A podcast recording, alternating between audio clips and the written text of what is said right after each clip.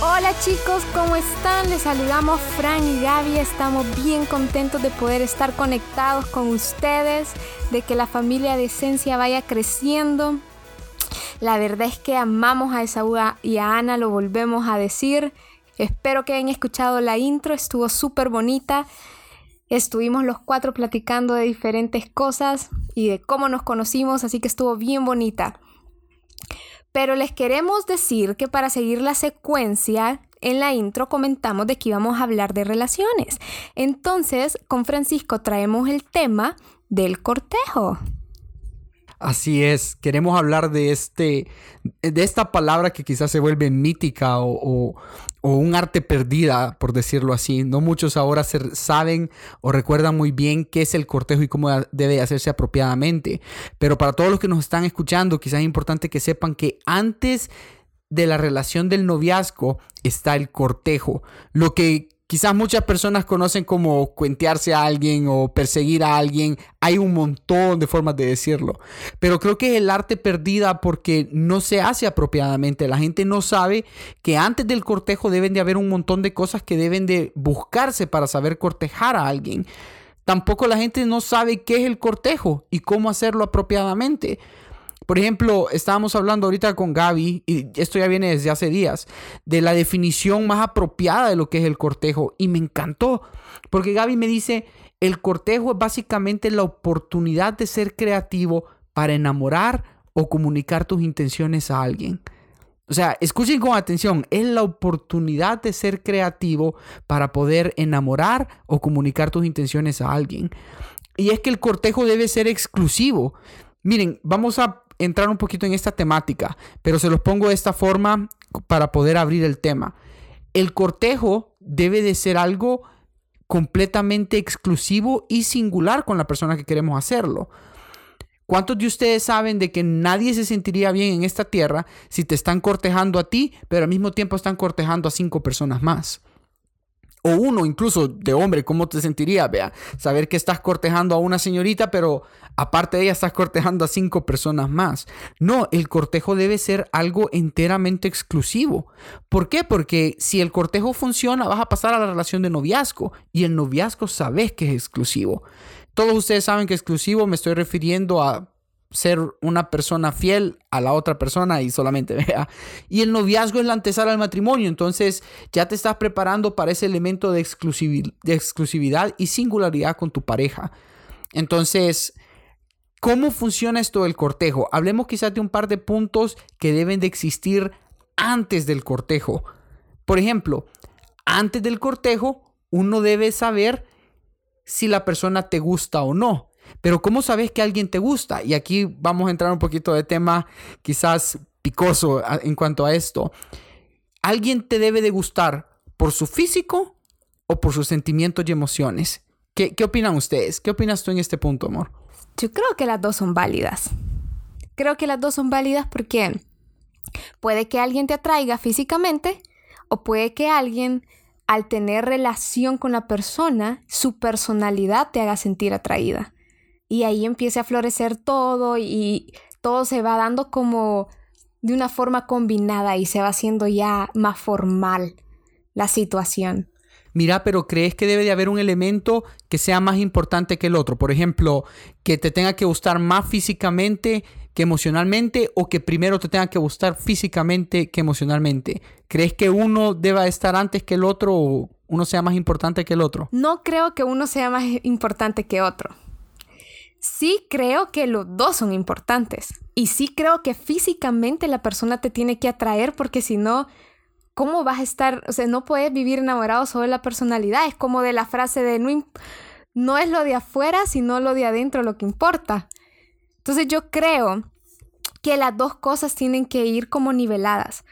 Tanto lo físico como la personalidad de la persona. El detalle es que, se, que puedan hacer match. Mira, hay aquellas historias o aquellas parejas que dicen de que no se gustaban, pero cuando se empezaron a conocer, sí se gustaron.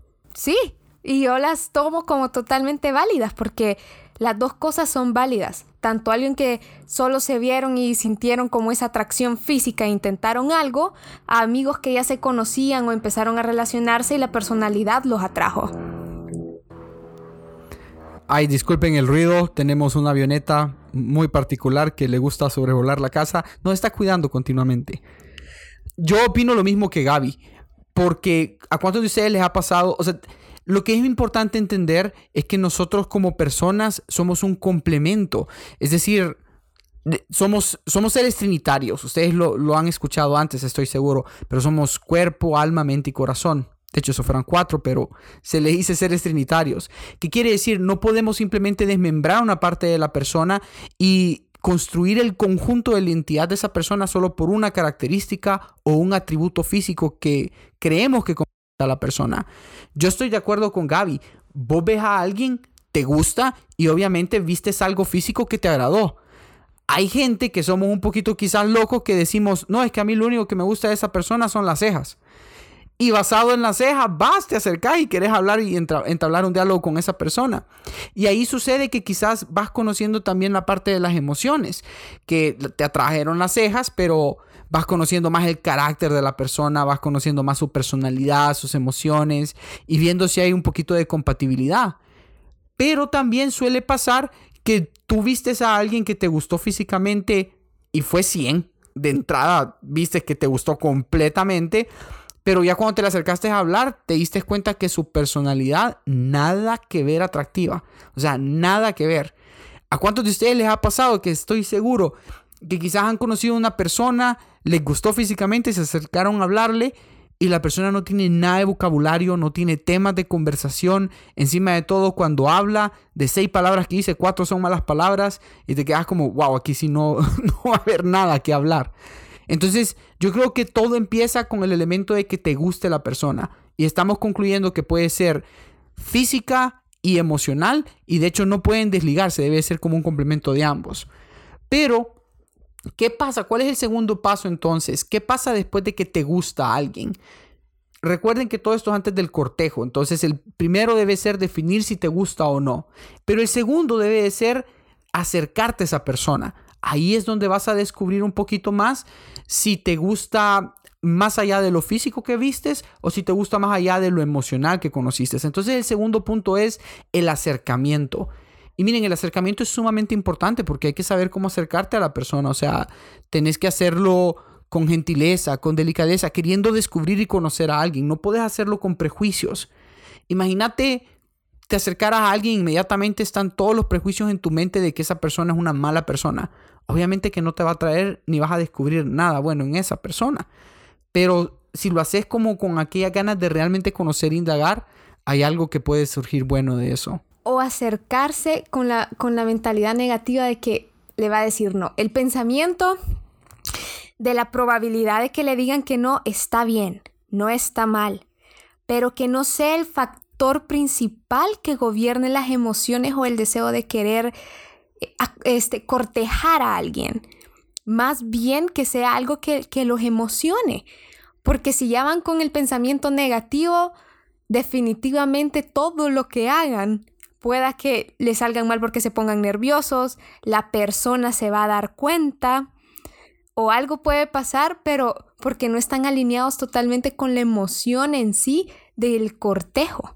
Exactamente, estoy completamente de acuerdo contigo. Y quizás el tercer punto que viene a todo esto es, definiste que te gustó, diste ese paso de acercamiento, botaste el miedo que te fueran a decir que no, que te fueran a rechazar. Pero viene el tercer punto y es descubrir un poco a ver si hay química. Pero quiero que hablemos un poquito de esa palabra, amor.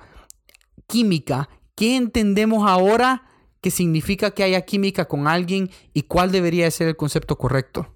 Yo creo que nos enseñaron más que todo cuando estás en tu grupo de amigos le decís a tu amigo, hey, ¿qué onda? Hubo química. Vea, y se escucha como que, ¿qué? Sintieron que conectaron o algo, hubo chispas, se atraen. Y en sí estábamos hablando con Fran y la química, yo creo que es en sí cuando dos elementos se hacen un solo componente. ¿Qué quiero decir con eso? Donde literalmente los principios los límites, las prioridades y aún las costumbres no son un choque para la otra persona. Yo no sé, eh, yo creo que muchos hemos estudiado, llevamos la materia de química y te dicen cuando dos o pueden ser con imanes. Si pones el lado negativo con el otro, no se juntan, pero si los pones a la inversa, hacen match y se unen los dos. Entonces creo que lo mismo pasa acá. En la química tiene que estar este componente que los una, que, se vea como el clic o la chispita que, que de verdad haga eso que los haga sentir puya, encontré de verdad mi alma gemela, por así decirlo, mi otra mitad. Pero escuchemos bien qué debe ser química. Química no solo es el clic o la chispa. Ajá, es que tengan principios, prioridades y límites, porque muchas veces pueden tener principios similares o ciertos límites, pero la otra persona es tan diferente, pero por su personalidad puede que traspase tus límites pero no es que ella lo haga intencional, sino que su personalidad es tan así que puede que los pase sin querer. Entonces son cosas que se deben de, de debe de haber como un, por así decirlo, un match, una combinación que se puedan, se puedan combinar súper bien para poder tener estabilidad y convivencia. Y lo que pasa es que yo creo que generalmente en la sociedad hemos aprendido que química significa, ah, solo me sentí bien con otra persona, hicimos match. Y no, o sea, descubrir si hay química es lo que tú estás diciendo que me gusta. Es descubrir si mis principios son similares, si mis virtudes, si mis prioridades, si mis costumbres son similares. Porque va a pasar que podemos ser de la misma nacionalidad, podemos ser salvadoreños los dos, pero nuestras costumbres por la familia en que crecimos son totalmente diferentes de eso se debe tratar la química, ¿verdad? Porque decir que simplemente hubo química porque, ay, me atrajo. Me gusta. Ah, o me puse nervioso cuando la persona me habló y hubo como esta sensación de novedad. Eso no es química. Eso es simplemente una reacción normal de estar hablando con alguien nuevo. Es una emoción. Te emocionó. Pero descubrir si hay química es todas estas cosas que se mencionaron. Y yo creo que química se construye también no a la primera impresión química se construye vos dando el paso de acercamiento a la persona y descubriendo quizás las personas que les rodean. O sea, vos ves quiénes son sus amigos, quiénes son su familia, cómo interactúa esta persona cuando está rodeada de gente. Porque eso va a revelar los principios y la identidad que tiene esa persona para que vos puedas decir, ahí puedes decir, hey, hacemos match. Sí, cómo se desenvuelve ahí en su entorno. ¿Vea? Claro. O él no solo ella. Porque cuántas veces has visto, o sea, contigo la persona es una forma, pero de repente ya cuando está con sus amistades, hasta te quedas asustado. O cuando vas a la casa de la persona y ves cómo es con su familia y ves cómo los papás o los hermanos son con ellos y te quedas como nada que ver con lo que yo miraba afuera. Todo eso es lo que tiene que hacer match al final del día.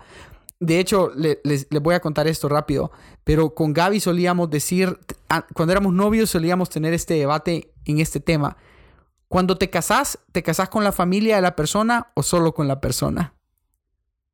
¿Te acordás? Sí. Y solíamos debatir con esa pregunta, si a la hora del matrimonio te estabas casando con la persona o te estabas casando también con su familia. Y lo que queríamos decir con eso era, hey, ¿se están integrando también a tu núcleo familiar? o te puedes aislar con la persona e irte a construir tu casa. Y hacer vida solo, literal solo. Que lo ven de aquí una vez al año a la familia y los papás quedan ahí de visita de vez en cuando. Pero la verdad de las verdades es que te casas con la familia. Exacto. Miren, quizás muchos de ustedes van a estar en desacuerdo con esta perspectiva y está bien. Pero se tienen que recordar que hay un montón de principios que se aprendieron en el hogar que se traen consigo. Y eso queremos decir, te casas con su familia. Entonces, vaya, descubriste que te gustaba. Diste ese paso de acercamiento. Viste que hay química, es decir, conociste cómo es la persona en intimidad y cómo es la persona, en intimidad me refiero en conversaciones uno a uno, y cómo es la persona en sociedad. Pero ahora entonces vos decidís, hey, esto puede funcionar, sí o no. Y prosigo. Ahora, proseguir quiere decir, aquí es donde yo decido si entro al cortejo, sí o no. Aquí es donde se entra el cortejo. Porque ya vistes todas las otras características y decidís ir hacia adelante. Entonces, ¿qué quiere decir cortejar? Quiere decir, hey, estoy tomando la intención, estoy siendo completamente intencional en ir detrás de esta persona para mostrarle mis intenciones de una forma creativa. Por eso es que tienen que conocer ustedes todos estos puntos que estamos mencionando antes para saber dar el paso del cortejo o para dejarse cortejar. Porque ya es exclusivo. De nuevo, porque sería injusto poder decir que están cortejando a cinco personas al mismo tiempo o que la chera se está dejando cortejar por cinco al mismo tiempo. Entonces, vaya, decidieron proseguir, quieren cortejar. ¿Qué quiere decir entonces el cortejo en este punto? Es que están tomando la decisión consciente de tomar cada momento como una oportunidad para ser creativos y poder entonces comunicar sus intenciones a esa persona. Y miren, hay varias formas de hacer el cortejo. Hay gente que es súper directa. Van y le dicen a la persona, después de haber visto todos esos puntos, hey, creo que lo de nosotros podría pasar más allá de una amistad. Quiero cortejarte, me das permiso. Y van y, se lo dicen a la persona de forma directa. Y la otra persona ya sabe que van a entrar en una etapa que ya no solo es amistad, ya no es solo conocerse, sino que ahora hay intenciones románticas de por medio. Y hay otra gente que no dice nada, simplemente en su corazón se proponen, voy a empezar a cortejar a esta chava. Y empiezan a ser intencionales tras ir sobre esa chica. Empiezan a ser intencionales en darle detalles. Nuevamente, habiendo exclusividad. Y yo creo que aquí, amor, ¿verdad? Que es importante que las mujeres entiendan cómo dejarse cortejar también. Porque si la mujer tampoco ha tomado una decisión consciente de que ese es el chico que le gusta y que se quiere dejar cortejar por él, va a ser una chera que de repente hay cuatro chicos que están cortejándola, enviándole detalles, haciendo de todo. Yo creo que aquí sí ese punto es bien importante porque, chicos, como dijo Fran, esto es, vos seleccionás a la persona y es exclusivo. Vos deja, te, dejas te dejas cortejar o vos decidís a quién cortejar. Pero este, cuando este es un caso, cuando el chico viene y empieza a ser bien intencional y muchas veces las niñas se dan cuenta ya por dónde va la cosa. Y si vos como, como chica no sentís nada por él, es mejor que entonces le digas, hey, mira, veo que la situación va así, yo la verdad es que no, no tengo mayor interés. O sea, que las cosas mejor se hablen claras, porque si dejas que él siga, no estás cuidando bien el corazón de él y sobre todo si es un amigo cercano. Y por otro lado, él se está, o sea, está invirtiendo, se está emocionando, se está dando una expectativa de algo que al final no va a ser. Entonces es mejor, en lugar de darle largas, es mejor tratar los puntos al inicio si no hay ningún sentimiento. Porque puede que haya una confusión que digas, ay, me siento bien, y vos digas, sí, siento algo. Pero pasa en ocasiones que es más el sentimiento de compromiso o de lástima que te da por cómo él se, ha, por así decirlo, sacrificado. Entonces al final no es un sentimiento de atracción o, ese, e, e, como esa cosquilla de dejarse cortejar o todo lo demás, sino que lleva un sentimiento de Ay, pero me da lástima. Ay, pero eso da cólera. Porque hay cheros que ahí están siendo bien intencionales, siendo bien educados con la chera. Y la chera, porque tiene lástima de romperles el corazón, no le dice que no. En lugar de ser clara desde el inicio y decirle, mira, sí, efectivamente, o sea, entiendo que quizás había cierta química, quizás nuestra amistad estaba creciendo, pero no estoy interesada en que prosigas a cortejarme porque no me veo una relación con vos. Y a todo eso, como tenían miedo, tenían pena de romper el corazón al pobre bicho, puchica, el chico viene y está invirtiendo tiempo, sigue invirtiendo tiempo, cree que todo va a funcionar y hasta el final viene y le dicen que no. O sea, eso es un poquito mala onda. Sí, y todas estas cosas que estamos tocando tienen que ver bastante eh, con ciertos atributos o ciertas cosas que las personas pudo haber tenido como episodios en sus pasados, situaciones que la llevan a, a poder ser insegura también, porque las niñas tal vez por esa situación están en ese juego. Lo más recomendable es que las cosas se hablen desde el principio. ¿Por qué? Porque como persona ya que, que, que, cumplimos mayor de edad y estamos conscientes de lo que es una relación o un cortejo y a lo que lleva el cortejo, somos responsables de nuestro corazón y de los que están en nuestro entorno. Entonces no podemos estar jugando con las emociones tampoco de las personas, no solo porque nos sentimos bien o porque nos da lástima o por todos estos factores, no, nos hacemos bien personalmente y le hacemos bien a la persona si le decimos las cosas claras a estar jugando. Entonces yo sí creo que es bien importante poner las cosas claras. Si el chico está cortejando y la chica no siente nada, hablarlo antes que prosiga. Y si no, y definitivamente, si el chico se mantiene insistiendo, entonces sí, ahí ya llevan otros límites que se requieren para que ya el chico deje de molestar y entienda. Ey, pero ¿qué haces cuando la chera no tiene mucho interés en el chico? El chico le está dando regalos. Como mujer, ¿debe de aceptarlos o no debo de aceptarlos? Buena pregunta. Porque algunas piensan, bueno, me los está dando, sí los acepto, pero la respuesta es no. Chicas, personalmente como Gabriela, yo les digo no. Y se lo digo con amor.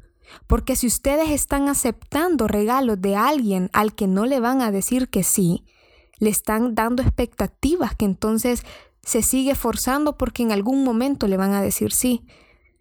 Pero en realidad no acepten algo si ustedes no no están seguras de que sea la persona en el sentido de no acepten un regalo si ustedes no quieren, no sienten deseo ni atracción por la persona. Un deseo que los quiera llevar a un noviazgo, a un matrimonio.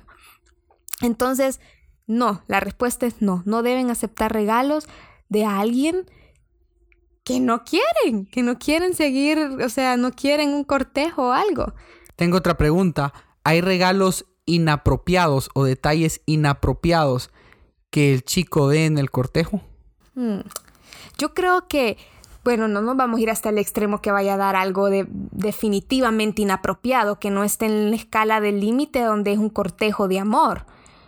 O de, o sea, si me decís un regalo bien seductor, obvio que está descartado. Pero ya si es algo romántico, creo que no. Lo que sí creo que es importante es que como tocamos los principios, me gusta, me acerco, en todo esto, en todos estos tres principios que tocamos hasta la química, ya la persona o el chico en este caso que quiere cortejar ya evaluó cómo ella es, cómo es su personalidad, cómo ella se desenvuelve, si es extrovertida, si es introvertida.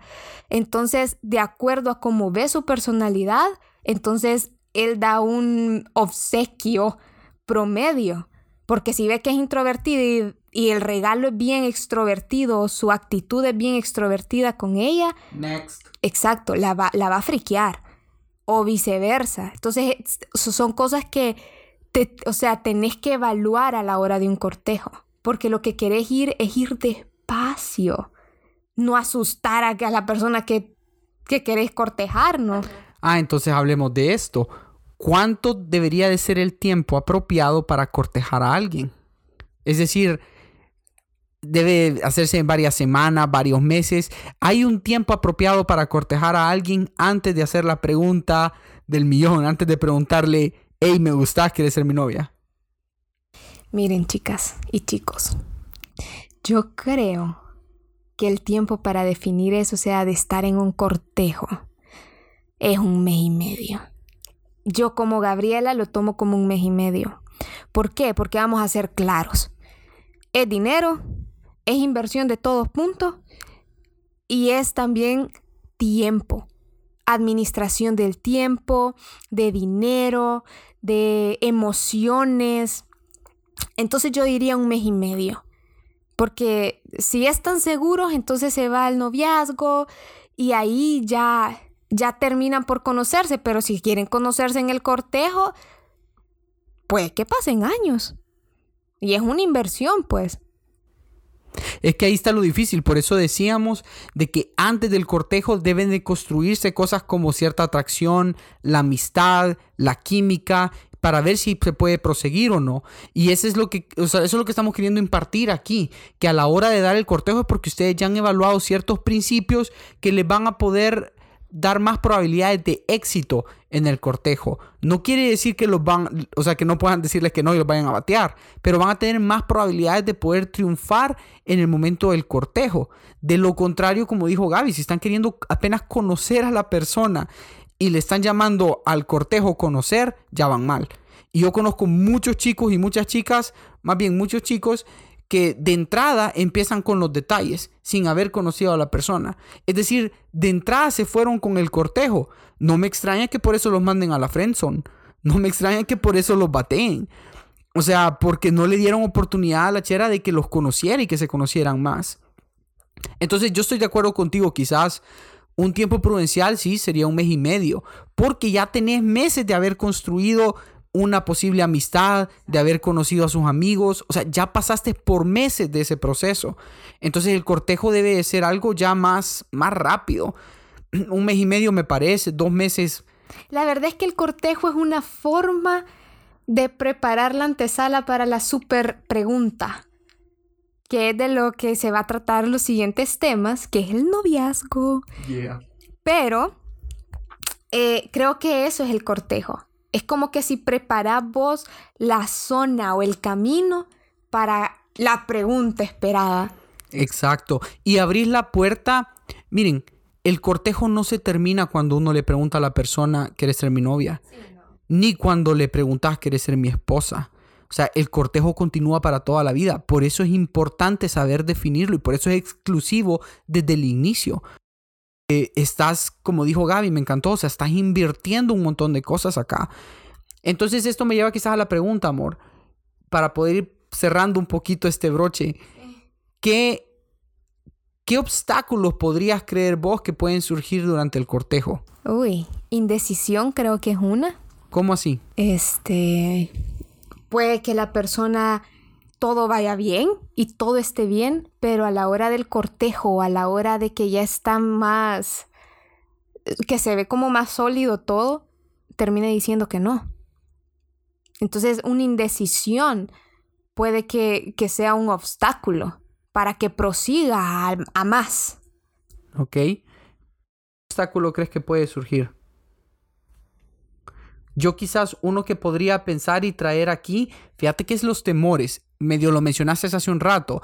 Es decir, un obstáculo en el cortejo puede ser que la persona tenga miedos que no ha trabajado en su corazón, que no ha trabajado en su vida, y esos temores sin querer le hagan realizar acciones que ponen un obstáculo en el cortejo. Por ejemplo, la inseguridad fundamentada en un temor quizás al rechazo, eso puede hacer que el cortejo se venga para abajo totalmente.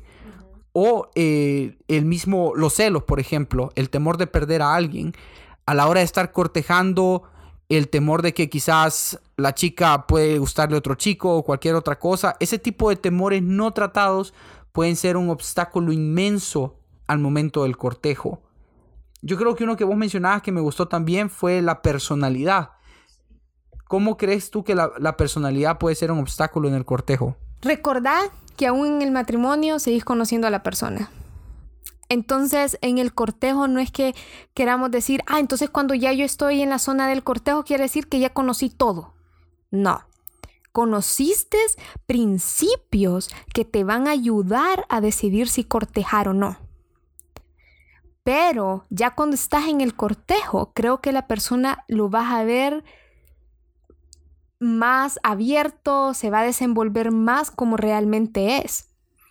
Entonces sí creo que la personalidad ahí puede que los tres factores lo vio, pero la personalidad fue algo que no, no vio en, en, total desarrollo. Entonces puede que hayan ciertas cosas de la personal, personalidad, perdón, que hagan choque. Entonces ahí sí creo, y cuando ya son temas de personalidad, así como dijiste, si hay temores bien, bien penetrados, entonces no sé qué tanto va a estar la pareja para tratarlos o, por ejemplo, la personalidad que haya choques porque definitivamente son polos opuestos, pero al inicio se veía bien. Entonces creo que ese podría ser un, un obstáculo. Muy bien. ¿Alguna última palabra para poder cerrar este broche del tema del cortejo? Chicos, sean valientes en cortejar y chicas, acepten el cortejo, no es pecado. Está bien.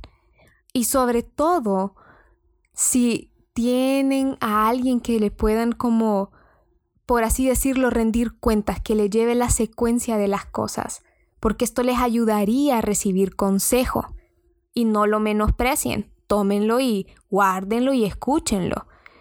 Pero sí, que se atrevan a cortejar, a ser cortejadas y que disfruten y que tomen estos puntos para que puedan tener como una visión a futuro, que es el matrimonio. Ya lo oyeron, chicos. Yo creo que hay un montón de chicas que están solteras simplemente porque no hay hombres valientes que se atrevan a dar el paso del cortejo. Ya basta del cortejo solo a través de WhatsApp o redes sociales. Tomen el valor y atrévanse a cortejar conociendo a la otra persona un buen cortejo, un cortejo hecho apropiadamente tiene más probabilidades de éxito para una relación y eventualmente un matrimonio. Que en el matrimonio también logramos exaltar a Dios de una forma muy diferente. Así que gracias a todos por acompañarnos, esperamos les haya gustado. Vamos a tocar otros temas más adelante. De hecho, vamos a dejar quizás un tema abierto para poderlo discutir en redes sociales y es qué hacer si durante el cortejo los papás de la persona no, le, no les agradaste. Ese es un tema que podemos tratarlo en, en redes sociales, en preguntas y respuestas. Sí, chicos, les mandamos un abrazo, así que esperamos que disfruten su fin de semana. Gracias, cuídense. Adiós.